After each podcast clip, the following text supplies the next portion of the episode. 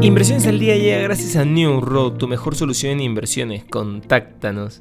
Hoy, en el plano local, Petroperú reiniciará las actividades de explotación petrolera en la selva peruana después de 26 años con la próxima suscripción del contrato de licencia del lote 192. La producción del lote 192, estimada en 12.000 barriles diarios de petróleo, permitirá incrementar el abastecimiento de crudo nacional para la nueva refinería de Talara, con lo cual se reducirá la importación de petróleo y por consiguiente el déficit en la balanza comercial de productos derivados del petróleo para el consumo nacional. Por su parte, el tipo de cambio se estabiliza en los 3,91 soles. En los mercados internacionales los principales índices de Wall Street abren en rojo a la expectativa de la entrega de resultados de las grandes tecnológicas que empiezan hoy con Microsoft y Alphabet. Las bolsas europeas se movían estables y los mercados de bonos subían el martes ya que algunos resultados corporativos decepcionantes y una inminente crisis del gas mantenían la cautela entre los inversores.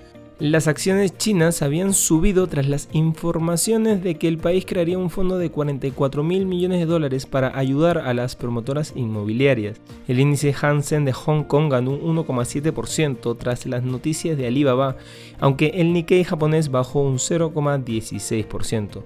Los rendimientos del bono del tesoro a 10 años caían al 2,73% desde el 2,87% al final de la semana pasada. El retorno referencial a 10 años de Alemania también se ha desplomado por debajo del umbral psicológico del 1%, a medida que se han intensificado las preocupaciones de recesión en Europa. Haciendo doble clic en Asia, el gigante chino del comercio electrónico Alibaba anunció este martes que convertirá a la bolsa de Hong Kong en su otro principal lugar de cotización, junto con Nueva York, donde está presente desde 2014, para tener un mejor acceso a las inversiones de la China continental. El grupo ya cotiza en la bolsa de Hong Kong desde 2019, pero es solo una cotización secundaria por el momento que no le permite participar en el programa Stock Connect, que vincula las bolsas de valores de Hong Kong con la de Shanghai y la de Shenzhen.